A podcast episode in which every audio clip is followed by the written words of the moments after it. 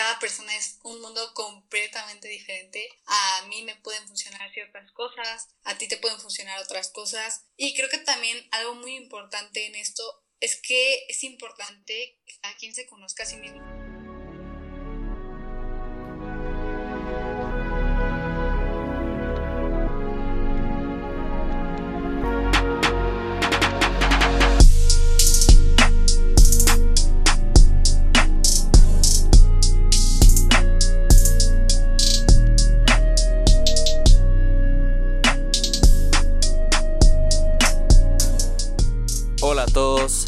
Bienvenidos a 19, tu ventana a la cultura urbana. Yo soy su anfitrión, Emilio Andrés Galvez, y el día de hoy me acompaña una chica muy interesante que se ve que está muy dedicada a sus gustos, a sus intereses, y además pues le estoy trayendo porque lo prometido es deuda. En mi episodio pues especial de cumpleaños les había comentado junto a Luis que me hubiera gustado traer a alguien que ejemplificara lo que es el esfuerzo, lo que es la dedicación que el estudio eh, es y por eso aquí tenemos a Jimena Villagómez, youtuber, influencer, estudiante. ¿Cómo estás, Jimena? Hola, mucho gusto. Un saludo a todos, a toda la audiencia. Perfecto. ¿Qué estabas haciendo antes de que em, empezara la llamada de, de 19 el día de hoy? La verdad es que ahorita, pues por la pandemia, estoy en casa, estoy estudiando pues actualmente en casa a pesar de que la universidad pues está en otro estado pues ahorita todos los estudiantes por años pues estamos en casa. Entonces pues ahorita estoy más que nada eso disfrutando de mi familia claro mientras se puede porque pues mientras estás allá pues es ah, otra cosa totalmente diferente verdad sí sí. Tú acabas de comentar que estás ahorita em, como foránea y además pues de hecho varios de tus videos que tienes ahí en tu canal de YouTube eh, están muy relacionados a eso. ¿Tú cómo te presentas a la hora de pues no sé, de conocer a gente nueva, de querer eh, presentarte, sí, claro. ¿Cómo es que tú defines a Jimena Villagómez y ya sea desde tu persona como estudiante o como influencer también? Claro, pues mira, la verdad, esto de YouTube, de influencer, como le dicen ahora, este, la verdad es que nació en pandemia, nació literalmente eh, justo en cuando empezó todo esto, porque yo no veía qué más hacer y pues nació por eso. Pero yo al momento de presentarme a los demás, la verdad es que me presento como una persona normal. Aún me sigo considerando una, una persona pues normal. Allá en Monterrey pues la verdad es que me presento como estudiante, lo que soy. Estudio finanzas internacionales con una beca. Obviamente lo de la beca pues no se los digo a todos porque pues no es algo que generalmente pues llame la atención tanto o que pues tengas que estar diciendo, ¿sabes? Pero sí, o sea, me considero una persona bastante independiente. Eso aprendí muchísimo en Monterrey. Pues obviamente al alejarte de tu familia pues te tienes que valer por ti mismo y tú ves la manera de resolver tus propios problemas. Y pues sí, más que nada eso, me considero una persona independiente y una persona que más que nada ve la manera de hacer las cosas, así sean súper locas y súper sorprendentes, pues así me gusta. Ok, entonces acabas de decir que empezaste en la pandemia, pero ¿cómo ha sido desde ese entonces, ya casi un año creo, a ahorita que ya estás pues ya llegaste a los 50 mil suscriptores, por lo que tengo entendido, ya casi vas por los 100 mil, creo que es un, eh, un crecimiento que sí es algo de notar, pero yo creo que entender los inicios, cómo estuvo pues eh, esa idea de empezar, posiblemente también querer entender qué tipo de contenido querías hacer, eh, nos gustaría que nos lo platicaras. Mira, pues la verdad empezó, como te digo, porque yo me sentía pues un poco aburrida en mi casa, porque pues en Monterrey, obviamente cuando estudias en presencial, como todos los estudiantes sabrán, pues obviamente se te va el tiempo en otras cosas, en los trayectos, en, con tus amigos, y pues en la pandemia pues todo eso se acabó, o sea, literalmente toda tu vida de repente se quedó en tu casa y pues todos de manera remota y así. Entonces, un día, o sea, súper random y es algo bastante raro que me pasa, se me ocurren ideas así al azar y un día en la noche, o sea, yo soñé literalmente que tenía un canal de YouTube, pero o sea, era un canal diferente, tal como usted, tal como pues tú lo dices un canal en el que no se trate de cosas que pues no son entretenidas pero no aportan nada, ¿sabes? Y a mí me gustaba mucho este tipo de videos que generalmente se encuentran más en influencers estadounidenses y pues no encontraba nada así pues en español, nada que te invitara a superarte personalmente, nada que te dijera hay oportunidades, solo hay, solo hay que buscarlas. Entonces nació así, o sea, literalmente al inicio yo no sabía ni de qué iba a ser mi canal de YouTube, sabía que tenía que ver con vida universitaria y así, porque sinceramente son cosas que me apasionan y cosas en las que me considero muy buena. Y pues curiosamente a mí, la, cuando yo iba a iniciar la universidad, pues como ustedes saben por mi canal de YouTube, pues yo apliqué a muchas becas, y me rechazaron de una en particular que es muy una universidad muy buena reconocida a nivel mundial, el Tecnológico de Monterrey, probablemente lo conozcas. Y pues hice un video de eso, un video diferente a lo que normalmente se veía, un video en el que no me otorgaban la beca, contrario a que siempre, pues en esos videos generalmente sale la gente a la que sí se la dan, ¿sabes? Sí, sí. Pero yo quise dar la otra perspectiva y cómo a pesar de ese rechazo, pues yo pude encontrar otra oportunidad en otra universidad. Sí, ahorita estás, eh, corrígeme si estoy eh, equivocado, pero en la UDEM, ¿no? Sí, en la Universidad de Monterrey, UDEM. Sí, y um, desde el kinder estás tan interesada en técnicas de estudio, en eh, organizar tu tiempo, en realmente superarte así, porque... Eh, pues hice un poco de tarea, eh, vi un par de tus videos, más que nada, no tanto en los que explicabas eh, pues de los procesos de la beca y tal, porque obviamente son muy interesantes, pero a la hora de tener que entrevistarte vi eh, de 50 cosas sobre mí, tal vez este de otros tips de estudio que también ahorita te voy a platicar, pero yo estoy teniendo que lidiar con eso ahorita. Es desde hace ya mucho rato que te interesa eh, el estudio, así como que su práctica, su mejoramiento, o desde hace pues un poco, un poquito como tu canal de YouTube. No, la verdad es que es algo, o sea, que está en mí. Yo contrario a lo que lo ven otras personas, yo veo al estudio más que nada como una herramienta para salir adelante. No lo veo como una obligación, no lo veo como una manera de perder el tiempo. La verdad me gusta muchísimo aprender. Eh, pues sí, desde el kinder me gustaba mucho, me gustaba mucho participar en clases y claro, sin embargo pues llega un punto en tu vida en el que pues de repente las cosas cambian. Eh, pues no sé, mi familia se enfrentó a ciertos problemas, ciertos problemas financieros que pues nos cambiaron la vida, ¿sabes? Y es ahí que me doy cuenta cómo yo puedo continuar con mi estudio, cómo yo puedo continuar superándome. Yo veo al estudio como una herramienta más que nada para eso, para salir adelante. Y la verdad es que sí, sí lo ha hecho, o sea, soy fiel creyente de que sí lo ha hecho. Yo cuando estaba en primaria sabía que quería estudiar en una de las mejores universidades de México, sabía que mi familia no me iba a poder pagar esa educación porque es bastante cara y dije, ok, tengo que encontrar la manera, la posibilidad de hacerlo. Y es por eso que yo me embarco pues en esta aventura de ver la manera de aprovechar mis clases, ver la manera de, sí, cumplir con mi deber, pero no verlo como una obligación. Y es ahí cuando cambian las cosas y es cuando me empiezan a interesar bastante estos temas de libros y todas estas cosas que a final de cuentas me han servido un montón. Sí, y desde la prepa entonces tú ya estabas checando cómo hacerle para eh,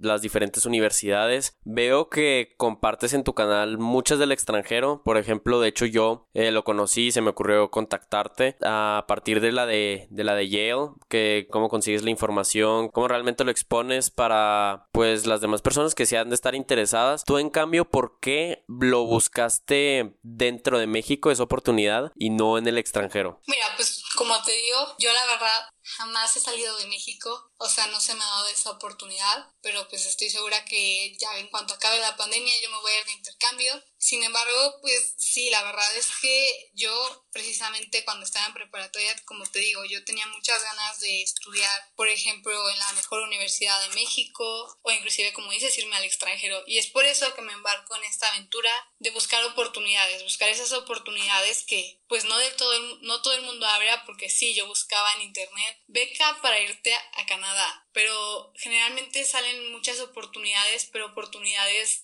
que no, que no son completas, vaya, o sea, que te ayudan unos mil dólares canadienses, dos mil, pero tú tienes que poner la gran parte. Y es ahí cuando descubro una beca en Canadá, de hecho fue uno de mis primeros videos de YouTube, que se llama Lester B. Pearson, que es en la Universidad de Toronto, y veo que en realidad sí existen esas oportunidades. No es fácil encontrarlas, la verdad. Si tienes que estarte en las páginas de las universidades, estar buscándolas, porque lamentablemente yo no entiendo por qué a esas oportunidades pues no se les da la publicidad que merecen para que pues precisamente lleguen a las personas que las necesitan. Y es ahí cuando pues yo en mi búsqueda de canal de YouTube digo, perfecto, voy a hacer videos de esto, de estas unidades y pues así fue. Sí, ya en ese instante encontraste tu contenido y desde entonces pues podríamos decir que casi casi no has parado, andas muy constante, casi casi lo has convertido en un hábito. ¿Crees que crear contenido es un hábito? Sí, creo que es un hábito porque sí necesita ser muy constante. La verdad es que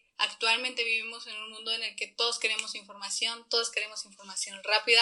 Entonces, si quieres empezar en esto de crear contenido, sí necesitas que ser constante, sobre todo para que pues más personas vayan viéndolo. Mientras más videos haces, obviamente más audiencia tienes, a más personas llegas y pues la verdad sí es un hábito, completamente. Pero pues la verdad yo, por lo que tengo entendido, por lo que muestras en tu canal y así, tú realmente no, no cabes en la caja del, del youtuber, del influencer que lo hace nomás por, por buscar fama. O sea, creo que al menos de tus intenciones sí está dar, como dices, una información y no solamente como que llene esos 15, esos 10 minutos que vaya a durar, sino que tenga mm, pues una percusión eh, para lo que se está ofreciendo además otras cosas que has podido compartir. Precisamente, yo la verdad soy creyente de que si vas a hacer algo, si vas a crear contenido, pues la verdad a mí me gusta mucho ver contenido de valor, ver contenido que me aporte algo y yo no sería coherente si yo no doy el mismo contenido que a mí me gusta ver, si yo no, si yo trato de hacer videos que pues yo sé que pueden interesarle a la gente, pero no les ayudan a nada más que siempre entretenimiento. Entonces, yo considero que el contenido que más que nada se está haciendo actualmente tiene que buscar ser como más que nada una herramienta en vez de un entretenimiento. Creo que también actualmente tenemos un gran problema precisamente por eso, porque en las redes sociales se muestra una cara pero pues en tu interior eres otra. Entonces eso es muy preocupante y a mí no me gusta hacer eso, la verdad. De hecho, no me sentiría cómoda haciendo eso y es por eso que a pesar de que, de hecho yo pensaba que este tipo de contenido le iba a traer solo a una proporción pequeña de la población, pues de acuerdo a lo que yo veo con mis amigos y así, pues generalmente no, no se interesan en este tipo de cosas y se interesan más en qué hizo este influencer en su viaje a Tulum, por ejemplo. Entonces sí, y la verdad, con esto precisamente me di cuenta que sí existen personas que quieren salir adelante y que sí existen personas que buscan oportunidades. Y esto es lo que me di cuenta con esto, la verdad me está enseñando bastante de la gente y me demuestra eso, que más que nada necesitamos más creadores de contenido que de verdad busquen eso, mejorar, mejorar a todos y tratar de que pues todos en conjunto logremos nuestros objetivos más que nada. Perfecto, la verdad. Creo que eso lo acabas de expresar muy bien. Eso es algo que, que yo también pienso que eh, desde antes de crear 19 y EAG, que era como que la parte anterior de, de, este podcast, sí me había dado cuenta que la verdad hay muchísimo contenido en internet que, como dices tú, es mero entretenimiento, que sí se vale, pero yo creo que es importante encontrar, como dices tú, un entretenimiento que tenga valor, que te aporte y quieras o no, o sea, se me hace increíble que como dices, si lo buscas, lo encuentras y si no es en español, es en inglés y si no es en inglés, incluso yo he podido encontrar de en italiano, que es eh, la tercera, el tercer idioma que hablo, que pues yo también he visto que estás interesada en los idiomas, luego podríamos platicar de eso, pero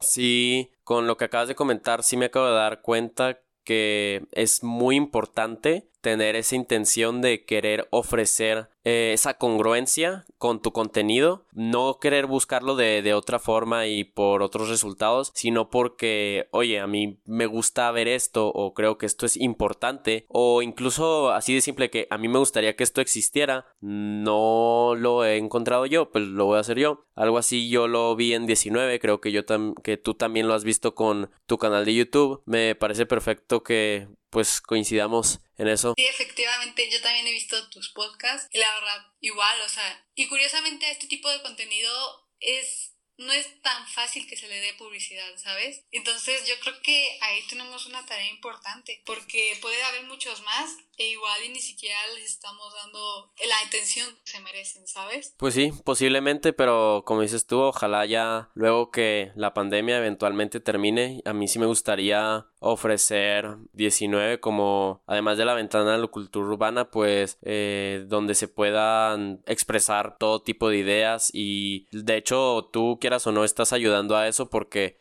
ya salí un poquito de, Chihuahua, que pues es mi ciudad y donde yo estoy seguro que puedo seguir contando historias con la gente de aquí, pero paso a paso eh, vamos a ir alcanzando algo. Claro que sí. Te quería preguntar, ¿tú cuál crees que es la diferencia más grande eh, o la más notoria pues entre un estudiante promedio y uno que al menos en los resultados, en las notas, eh, sí se muestra pues casi casi excelente. Porque a mí, pues ya sabes, ¿no? Supongo que también lo habrás visto tú. Que como estudiante los maestros te tratan de sacar adelante. Eh, si tienes habilidad para algo, pues eso mismo. Por ejemplo, para mí siempre las humanidades fueron fáciles, lo que fuera literatura, historia, ciencias sociales. Eso sí, en las otras cosas se me dificultaba más y tristemente, o bueno, también uno no sabía que la verdad la prepa con sus calificaciones influenciaba tanto. Yo decía, pues nomás pongo atención en ciencias sociales, que es lo que me interesa, mate con que no repruebe y así. Y pues la verdad se nos van muchas oportunidades. ¿Cuál crees que es esa diferencia entre el, por ejemplo, un yo de prepa que no alcanzó, dijeras tú, el potencial a, por ejemplo, pues tú que lo estás demostrando todavía? Ok,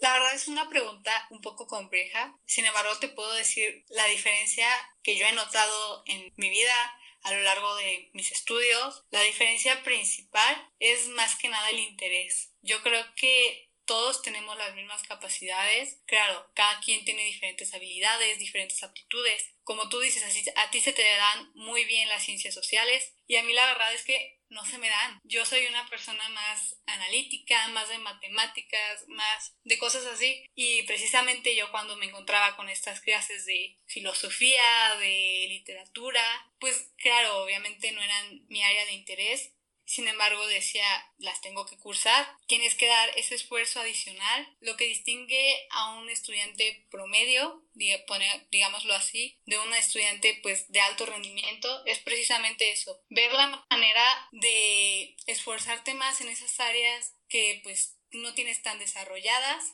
ver la manera de sacarles provecho a pesar de que no te interesen en nada y puedas pensar que pues no te van a servir en nada y pues sí es eso, ver la manera precisamente de esforzarte más ahí. Creo que si nos esforzamos más en nuestras áreas pues precisamente las que no somos buenos, tarde o temprano vas a lograrlo y tarde o temprano te vas a dar cuenta que no era tan difícil como lo creías o que pues sí puedes, a pesar de que creas al principio que no, esto no se me da, no tengo estabilidad, yo al final me daba cuenta, bueno, sí puedo. Y más que nada es eso, el no rendirte y el ver la manera de hacer las cosas. Pues yo por lo pronto estoy estudiando ya en la recta final para un examen de admisión que creo que generalmente la mayoría de personas conoce que es muy difícil, el examen de la UNAM y para mí ha sido pues un reto tener que adaptarse primero a estudiar solo, a aprender pues ya por interés, por como dices tú, por buscar esa mejora y en YouTube encuentras eh, una gran cantidad de material que, más que nada en inglés, claro, que se enfoca en, dar estos tips. Tú, en forma resumida, ¿qué tips, qué estrategias o, o, tu rutina en general para el estudio nos podrías compartir? Primero que nada, yo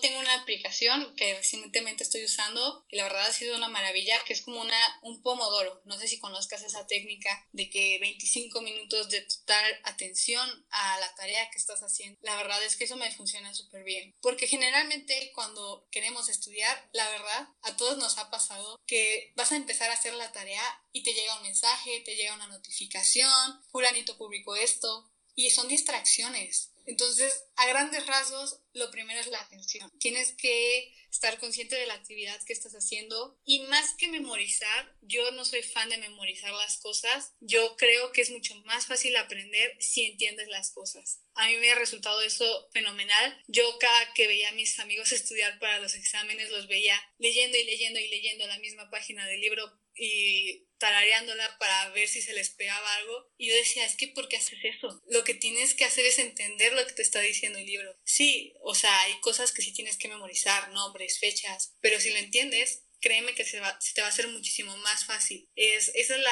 esa es la estrategia que yo uso y que me ha beneficiado. Más que memorizar, es entenderlo, es comprenderlo. Pues sí, pero por ejemplo, o sea, nada más como un comentario aparte porque se me hizo gracioso, es que el ejemplo que tú pusiste era memorizar nombres, fechas, lugares y tal. Y yo en cambio que soy completamente, o sea, bueno, no quiero decirlo porque es ponerme una traba y es lo último que necesito ahorita o en general lo último que necesitamos ponernos esas paredes, pero para mí es de que no puedo aprender fórmulas, no puedo aprender eh, los procesos, eh, pues más que nada todo lo que pues como tú persona analítica entenderás un poco más. Para mí es mucho más fácil aprenderme que la Segunda Guerra Mundial empieza en 1939 cuando Alemania invade Polonia y que termina cuando Estados Unidos le lanza las bombas a Nagasaki en el 45, para poner un ejemplo, a que tengo muchísimos problemas para que me pongan una ecuación y definir cuál es el dominio del rango. O sea, ¿se necesita una rutina para poder desarrollar una más que la otra? Yo creo que sí, sí necesitas una rutina. Como dices, la verdad es que cada persona es un mundo completamente diferente. A mí me pueden funcionar ciertas cosas, a ti te pueden funcionar otras cosas. Y creo que también algo muy importante en esto es que es importante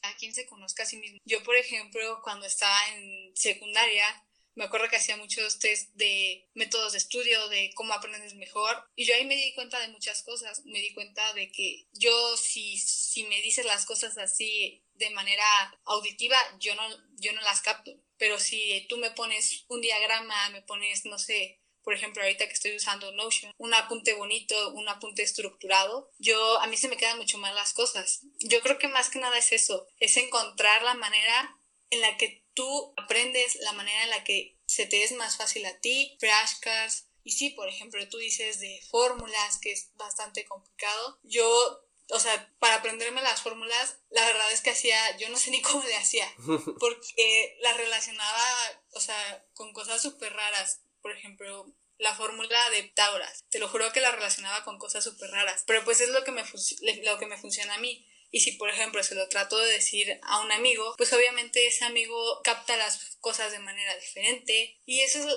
y yo creo que eso es lo padre, como que conocerte lo suficiente a ti como para decir, ok, las fórmulas no se me dan y se me da más que nada memorizarte las fechas, como dices. Entonces, yo siento que puedes encontrar una manera de que esa fórmula como que se deconstruya, por así decirlo, y relacionar cada parte de esa fórmula con una palabra, por ejemplo. Y entonces, pues básicamente es eso, tratar de ver las estrategias que a ti te funcionan, conocerte lo suficiente para poder implementar y eso es lo que me ha funcionado a mí. Pues ahí ya tenemos un consejo por si aquí los escuchas de 19 están como yo, estudiando solos y con problemas, pero bueno, así somos todos, supongo, con la pandemia y pues más que nada, como dices tú, encontrar las cosas simples, encontrar las cosas con las que te puedas relacionar y puedas captar. Ahorita hay muchos chicos que están terminando la prepa, aunque sea digital, pero cada vez se acerca más para ellos buscar una universidad y tener que aplicar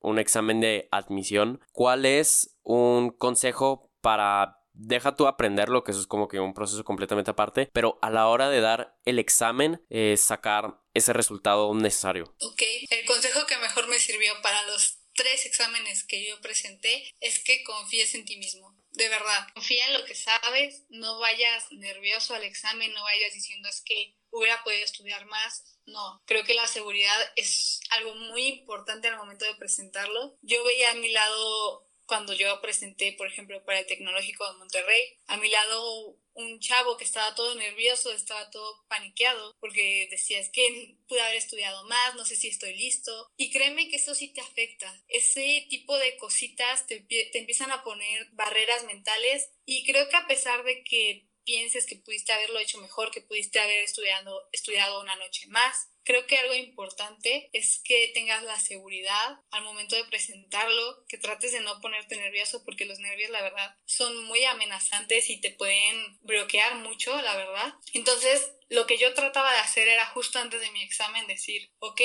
hice todo lo posible, estudié muchísimo y este resultado pues puede ser bueno, puede ser malo, pero hice todo lo posible. Creo que esa es una parte muy importante, el estar tranquilo y el estar seguro de lo que vas a presentar. Y créeme que así hasta te vas a sentir mejor, vas a sentir el examen mucho más fácil y sí, eso es lo que me sirvió a mí en mis exámenes. Sí, la verdad es una competencia, entonces no creo que, que hay espacio como para no tener esa confianza, como para no tener esa decisión, esa, pues básicamente ganas así increíbles como si estuvieras en una carrera en algún partido. Eh, encuéntrale el ejemplo que necesites, pero se necesita ganar. O pues por ejemplo, como dijiste, tal vez el del TEC no lo pasaste, pero otra oportunidad hubo y creo que la estás aprovechando al máximo. Sí, así es. Efectivamente. Perfecto, Jime. Ya llegamos como que a un punto medio del podcast. ¿Qué te parece si nos damos una pequeña pausa? Claro que sí, sí,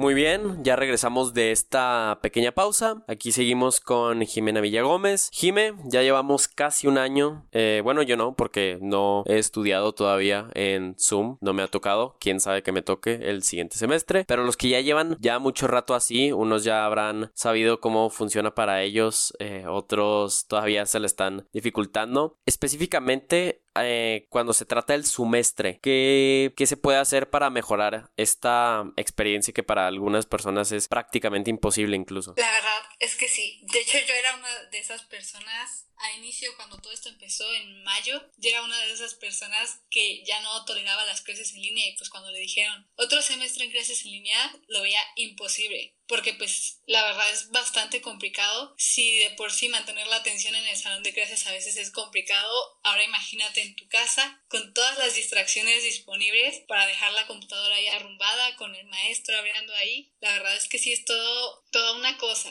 pero a grandes rasgos mi mejor consejo es que te tomes pausas. De verdad, no hay peor cosa que estar seis horas frente a la computadora en las clases en línea y ver la manera de tomar esas pausas, aunque estés todavía en la clase, pues no sé, bajar por un vaso de agua, hidratarte, este, bajarle un poquito al volumen. La verdad es que, porque si no, créeme que llegas a un punto de estrés horrible, se te están irritando los ojos y cosas así. Y también algo que me ha funcionado muchísimo es tratar de dejar el celular muy lejos de mí porque si no se vuelve una tentación, si no se vuelve una herramienta como para, no me está interesando la clase, lo voy a abrir, hora de ver TikTok, por ejemplo.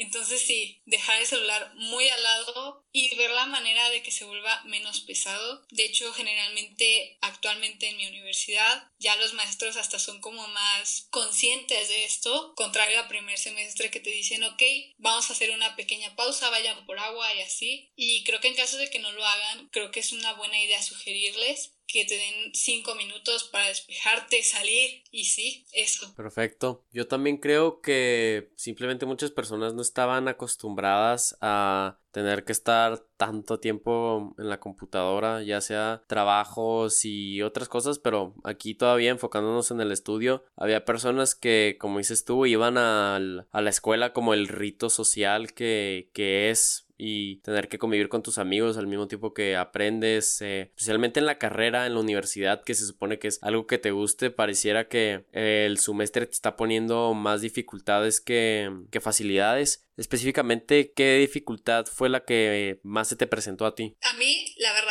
la frustración, porque pues de repente estabas en, bueno, yo estaba en Monterrey, estabas allá con tus amigos, ahora sí que divirtiéndote, también estudiando obviamente, pero o sea, conocías personas, el hecho de estarte cambiando de salón, el hecho de salir con tus amigos en la tarde y de repente pues te encierran en tu casa, te alejan de todos tus amigos porque pues en mi caso todos mis amigos son de diferentes partes de la república, entonces o sea, ahorita no los he podido ver para nada, pues o sea, sí te da frustración, ¿sabes? Me costó muchísimo tiempo aceptar la situación, me costó muchísimo, de hecho mis papás de que me decían, es que tienes que aceptarlo y la verdad me costó muchísimo esa parte me costó muchísimo el aceptar pues la situación, el aceptar que no iba a poder regresar a Monterrey, hiciera lo que hiciera. Y creo que la manera de, de, soltarlo fue precisamente eso, dejar, dejar de poner esa resistencia que yo tenía a las clases en línea y dejar de verlo como lo peor que me pudo haber pasado. Y pues ese fue en ese momento en el que dejé de verlo como lo peor que me pudo haber pasado y comencé a aceptarlo, las cosas cambiaron, ya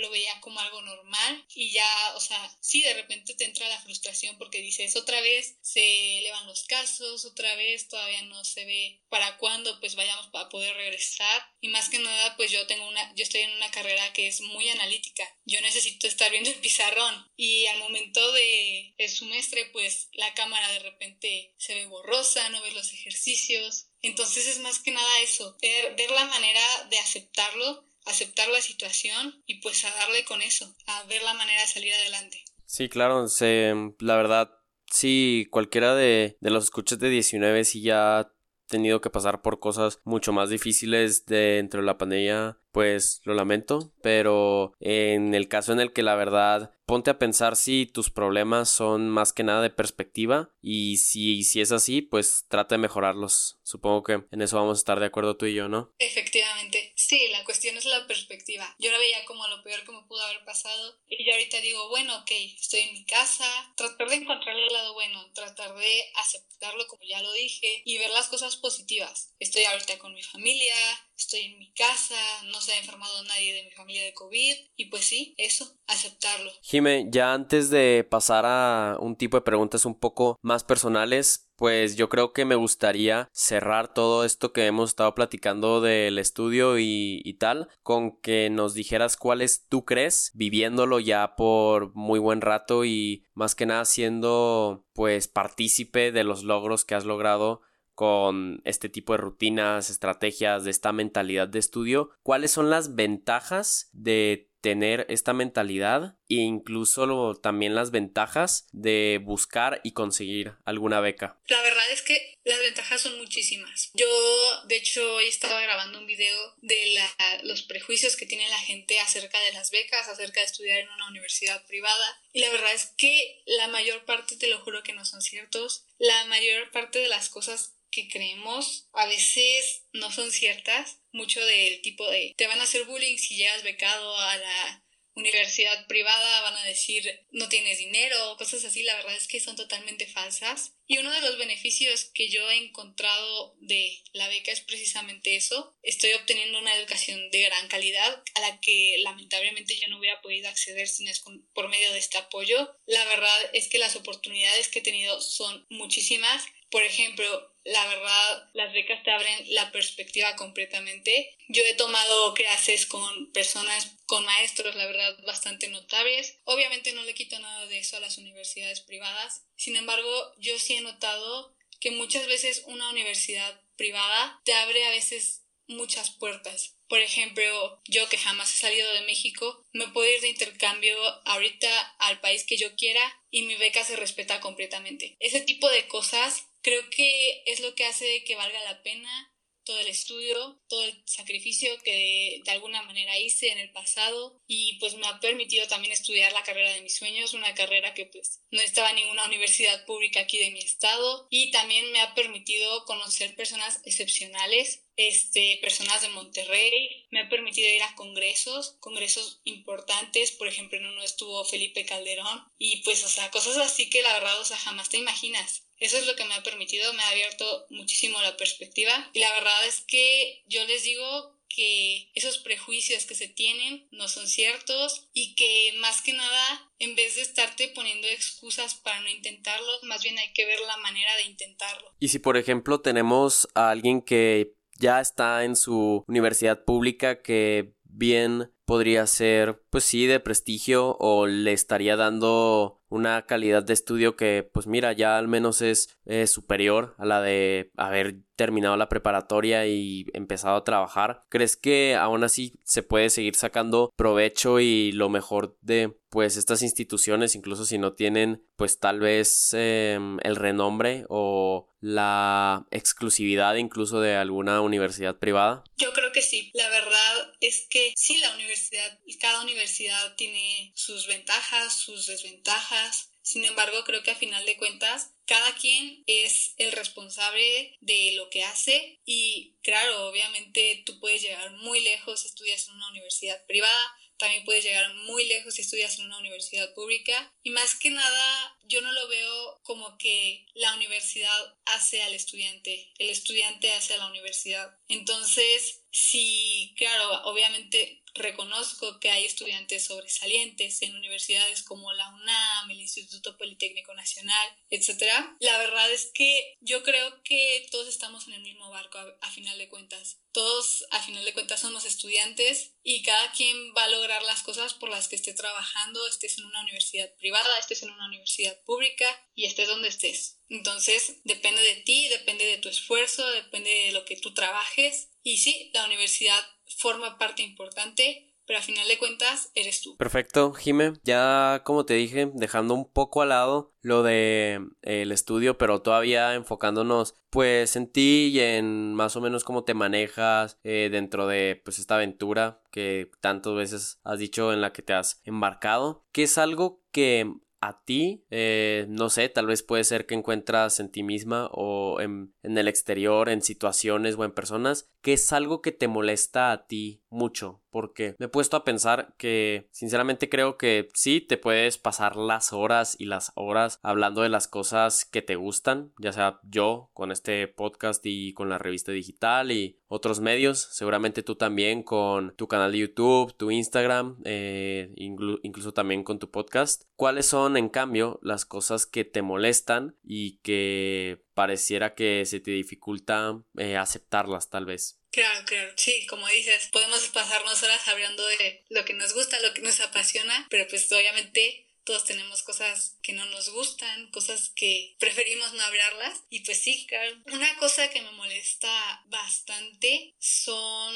las personas, bueno, las actitudes a veces de las personas acerca de los demás. Por ejemplo, cuando alguien subestima a los demás, eso me molesta muchísimo. Me molesta también muchísimo la gente que de cierta forma opina pues sin tener la perspectiva completa. Creo que ahorita estamos en un mundo en el que necesitamos de todo, menos de gente que precisamente haga eso, rebajar a los demás, debilitarlos. Y la verdad es que eso me molesta muchísimo y me molesta muchísimo porque yo lo viví.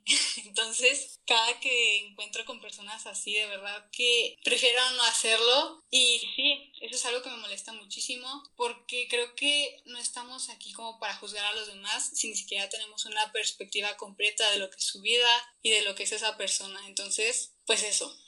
No, muy bien. Creo que está muy conectada con, con lo que es lo mío que, que me molesta mucho y, te digo, creo que requiere, eh, como de hecho tú habías comentado antes, que te conozcas, que te preguntes y que tengas ese esfuerzo para entenderte a, a, ti mismo y a los demás. Yo creo que sin duda es algo que me molesta mucho y pues no sé, esperemos que alguien pueda relacionarse. Es que las personas como que dijiste tú que, que más que nada están como que ahí para criticar y más que nada las que reflejan muchos de, de sus problemáticas, de sus preocupaciones como si fueran tuyas o como si tú las exaltaras. Porque la verdad, o sea, sí, cada quien anda viviendo su vida, yo tendré como que la forma de vivir la mía y mientras no me esté haciendo daño ni a mí ni a los demás, pues yo creo que ha de estar bien. No, tal vez no ha de ser Habrá unos estilos de vida que no sean de admirar para ti o para mí, obviamente depende de la persona, pero que te metas y que realmente estés como que tan aferrada que la forma en la que tú piensas es, no sé, digamos de que, que está completamente relacionada con cómo actúa otra persona, yo creo que eso sí, pues es como sacarme de quicio. Efectivamente, sí, la verdad yo no lo tolero. Entonces sí es algo que me molesta bastante. Pero pues yo creo que la clave es pues a final de cuentas cada quien elige a sus amigos, cada quien elige la, las amistades que tiene y a final de cuentas pues tú mismo tienes el poder de alejarte de esas amistades que más que ayudarte a crecer, pues precisamente te, se te hacen un obstáculo. Sí, eso sí. Siempre, pues de hecho como, como vi que estabas diciendo en tus videos y que mm, ahí sí también estuve muy de acuerdo contigo. O sea, tú eres quien crea tu propio destino. Sí, las situaciones nos moldean, pero es a partir de ellas en las que nosotros pues hacemos lo que, lo que no, bueno, sí, lo que nos proponemos. O sea, al fin y al cabo, todo en la vida son decisiones. Efectivamente, estoy completamente de acuerdo. Y creo que más que nada el hecho de aceptar precisamente eso es lo que te va a ayudar a crecer y te va a ayudar a verte como una persona que sí puede lograr lo que quiere siempre y cuando pues se lo proponga y se haga responsable de las decisiones que toma. Ya antes de entrar a la parte final del podcast, la última pregunta que te tendría yo y bueno, esta es un poco más ya de un pequeño debate porque vi que tú estás muy interesada en el mejoramiento personal y de los libros que lees, de las cosas que implementas en tu vida y yo, o sea, ahí estoy parcialmente de acuerdo porque ponle que hay muchos libros, claro, que bien te pueden ayudar. Yo pues no sé si tendrá que ver con cómo es que fui educado, cómo es que es mi percepción en la vida posiblemente, pero yo tiendo a ser mucho más práctico y esa practicalidad la, la encuentro en la filosofía, al menos yo que he tenido pues el gusto de poder conocerlo, eh, me gusta muchísimo y encuentras ideas de hace dos mil, eh, mil años que realmente están hasta el día de hoy tan puestas en el humano. Y en cambio creo que, que el mejoramiento personal, especialmente con ahorita, eh, con las redes sociales, con el comercio, con los negocios, que pues bueno, yo voy a estudiar negocios internacionales, pero creo que incluso pueden llegar a aprovecharse de las personas que, que pasaron un, mal rato, ¿sabes? O sea, realmente estás creando... Eh, carreras a personas que te dicen de que, no sé, los, los autores al mismo tiempo que han de ayudar a muchas personas, pues lo único que hacen ha de ser, pues, como decir de que yo dije esto y está bien y tienen que hacerlo porque así ha de seguir. Tú, todo lo que ves de esto es bueno, o sea, básicamente, ¿crees que no hay ningún fallo con lo que comparte el mejoramiento personal? O, como dices, analíticamente, racionalmente, ¿crees que sí hay cosas que no te cuadran tanto? Creo que al final de cuentas, como dices, hay de todo. Yo me he encontrado con a veces autores que no concuerdan con la forma que yo tengo de pensar precisamente. Sin embargo, creo que esto no tiene por qué ser un impedimento. Por ejemplo, yo creo que cuando tú ves algo de crecimiento personal, los libros que yo he leído no los veo como una regla o algo que se, tiene, que se tenga que cumplir. Yo los veo más que nada como consejos, como experiencia de alguien que ya ha pasado por varias cosas. Por ejemplo, el último libro que yo leí de Timothy Ferris, pues precisamente eso lo veo como una perspectiva de ellos, de cómo lograron ciertas cosas que pues en algún momento yo quiero lograr a llegar, ¿sabes? Yo no los he visto estos libros como, como dices tú, como una Biblia en la que diga, ok, tienes que hacer esto y esto y esto, Creo que una parte muy importante del mundo en el que vivimos es la accesibilidad que tenemos, como dices, a millones de recursos, a podcasts, páginas web, inclusive como dices, puedes tú investigar la filosofía de hace mil años actualmente en Google. Y creo que parte de la ventaja de esto es que tú tienes la capacidad de elegir con qué cosas te quedas y qué cosas decides rechazar, qué cosas van acorde pues a tu personalidad y qué cosas dices, ok, es, no, no voy a debatir en ese tema, pero no estoy de acuerdo y no lo voy a adoptar, ¿sabes? Creo que esa es una parte importante, no tienes que verlos como Biblias, como cosas que tengan que ser a fuerzas cumplidas, más que nada verlo como una manera de conocer la perspectiva de ese autor, de esa vida y pues yo lo veo así. Perfecto, ahí están los dos puntos de vista eh, a la escucha de este episodio. Eh, tómelos, forme los suyos propios, pero bueno, ya antes de pasar a la última parte del podcast, ¿cuáles son tus metas para el futuro? Ya sea corto, mediano, largo plazo. Tal vez quedarnos en el corto y poquito el mediano porque largo con la pandemia es poco difícil eh, establecerlos, pero pues como gustes, compártenos qué es lo que tú crees que Jimena podrá lograr próximamente. Ok, la verdad, estos objetivos literalmente los escribí en, ah, empezando el año 2021 porque pues todos sabemos que los del 2020 pues pudieron ser bastante complicados, pero me di cuenta que muchas veces las cosas pueden cambiar así, súper rápido con la pandemia. Entonces, mis objetivos a corto y mediano plazo pues también se vieron un poco afectados por eso mismo, porque me di cuenta que precisamente no tenemos nada asegurado. Entonces, mis objetivos a corto plazo serían precisamente seguir con mi beca, llegar a 100.000 suscriptores en mi canal de YouTube, es algo que de verdad ansío muchísimo. También a corto plazo o mediano, dependiendo pues de cómo evoluciona la pandemia. Me gustaría irme de intercambio y pues vivir mi, mi, primera experiencia internacional, ahora sí. Me gustaría irme ya sea a Alemania o a Reino Unido, aún no lo decido, por la importancia financiera que estos países tienen. Y también me gustaría graduarme con un summa cum laude de la Universidad de Monterrey. Este es como el reconocimiento máximo, pero no se le da a las personas que tienen mejores calificaciones ni así. Se les da pues a las personas que tuvieron desarrollo integral, o sea, sí que a pesar de tener excelentes calificaciones, también hicieron esto otro, es decir, varias actividades, ¿no? Y también pues finalmente ahorita estoy en un programa que se llama Drivers of Change, que es de la Universidad de Monterrey, y estamos implementando proyectos sociales algo que me gusta muchísimo.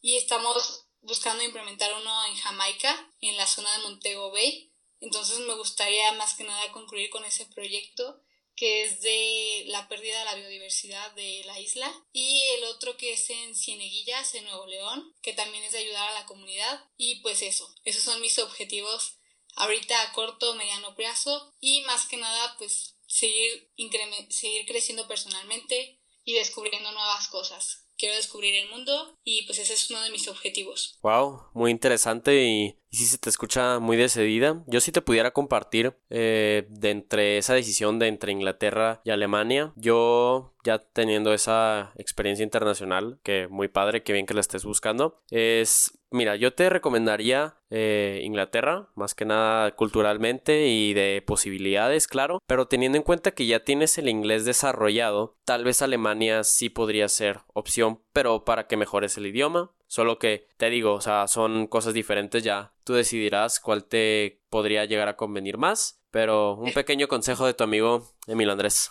Claro que sí, muchas gracias, la verdad sí me sirve. Me sirve muchísimo porque créeme que sí los tomo en cuenta. Perfecto, ok. Ya vamos a pasar a la parte final del podcast. A todos los invitados les pido que nos dejen un consejo, una frase y además su interés actual más importante. Empecemos. ¿Cuál es una cosa que ahorita te tiene cautivada, te tiene muy interesada y que crees que más personas deberían estar poniéndole su atención ahorita? Ahorita algo que creo que merece la atención es precisamente eso, elegir contenido que aporte, contenido que vaya de acuerdo a ellos. Yo por eso hace unos días decidí eliminar TikTok porque... Bien hecho, excelente decisión. La verdad sí, yo lo veo como es una plataforma muy buena, sin embargo. Bueno, sí, no te creas, ajá, o sea, creo que depende mucho del contenido, pero ya tomaste un paso importante. Sin embargo, creo que es una plataforma que no te deja elegir el contenido, por lo tanto te puedes encontrar con cosas de todo, ahora sí, y es una, una excelente, un excelente lugar para procrastinar, para perder el tiempo. Y algo que les recomendaría es eso, que se destruyan de todas esos esas cosas que usan como refugio para evitar hacer las cosas que tienen miedo de hacer. Y eso es algo que de verdad deberían de poner muchísima atención y es algo que ha cambiado mi vida. Tres, ya. Pues un interés actualmente que tengo y que creo que sería pues bueno que cada uno de nosotros buscáramos es precisamente oportunidades. Por ejemplo, yo ahorita estoy buscando oportunidades para maestrías y así. Y creo que eso es algo que merece la atención. Muchas veces vivimos el presente y tratamos de evitar el futuro y creo que algo que deberían de poner atención es precisamente eso, los planes del futuro. Perfecto. ¿Y un consejo que pudieras dar a cualquier persona que esté siendo parte de 19 en este instante, independientemente de a qué se dedique o a qué haga que crees que le pueda ayudar? Que escuchen su interior. Muchas veces nosotros tenemos ideas de proyectos, tenemos sueños, ilusiones, pero no les hacemos caso. A mí me pasaba esto anteriormente en el pasado y por ejemplo inicié YouTube precisamente por eso, por seguir un sueño, una idea. Entonces algo que les daría un consejo es precisamente eso, escuchar su voz interior, escuchar eso que a veces nosotros no le prestamos tanta atención y preferimos escuchar a los demás en vez de a nosotros mismos y muchas veces las limitaciones nos las ponemos nosotros mismos. Entonces, un consejo que les daría es que tomen en serio esa voz interior porque de verdad que por algo existe ese, esa idea, ese pensamiento y que lo tomen en cuenta. Así sea la idea más loca del mundo, creo que tiene una razón de existir y tienen que darle esa prioridad a, en contrario a los comentarios de los demás y cosas así. Creo que la prioridad deben de ser ustedes mismos. Y esa frase que pues te guía, que te mantiene eh, a una dirección que tú sabes te podrá llevar a todo lo que ya nos comentaste que te gustaría estar logrando próximamente? Una frase que me gusta mucho es de Frank Ocean la verdad, me gusta muchísimo esta frase que dice, trabaja duro en silencio y deja que el éxito haga el ruido. Creo que es muy acertada, me identifico mucho con ella, porque sí, yo he encontrado muy ventajoso el hecho de no decir los proyectos que tienes a nadie. Créeme que ha hecho una gran diferencia en mi vida y actualmente me he dado cuenta que muchas personas cometen ese error de decirle a sus amigos, de decirle a, pues sí, a los demás el proyecto que tienen y a final de cuentas yo no sé por qué los seres humanos somos así, tendemos más bien a en vez de animar a los demás, pues tendemos a decirle no, esto no va a funcionar o cosas así. Entonces, esta es una frase que me ayuda mucho. De hecho, la tengo literalmente pegada en mi cuarto y pues espero que lleguen a entenderla. No, sí, y qué bien porque justamente está platicando en el episodio con Luis que es una de las metas que tengo porque al fin y al cabo creo que te pones trabas a ti si se lo empiezas a contar a demás personas, en cambio si dejas que el trabajo lo, lo des tú y este termine dando sus resultados, pues ya sale. Jime, ¿dónde te podemos encontrar en redes sociales para que podamos seguir como ya dijiste varias veces, en esta aventura de estudio, oportunidades y mejoramiento. Claro que sí, pues como ya se pudieron dar cuenta, tengo un canal de YouTube, es Jimena Villagómez, y en mi Instagram me pueden seguir como jime.villagómez1, así, tal cual, que son las dos redes sociales principales que uso. Muy bien, igualmente nosotros en la descripción del podcast se lo estaríamos dejando y prácticamente eso ya fue todo. Les recordamos que pueden seguir a 19 en sus redes sociales, está siendo Twitter e Instagram que sería arroba xyxmagazine, vuelvo a decirlo, arroba xyxmagazine y yo, su anfitrión, Emilio Andrés Galvez, me pueden encontrar en Twitter como arroba eagalvesa y en mi Instagram como arroba e.a.galvez. Esto ha sido 19, tu ventana en la cultura urbana. Esperamos que te haya gustado. Chao.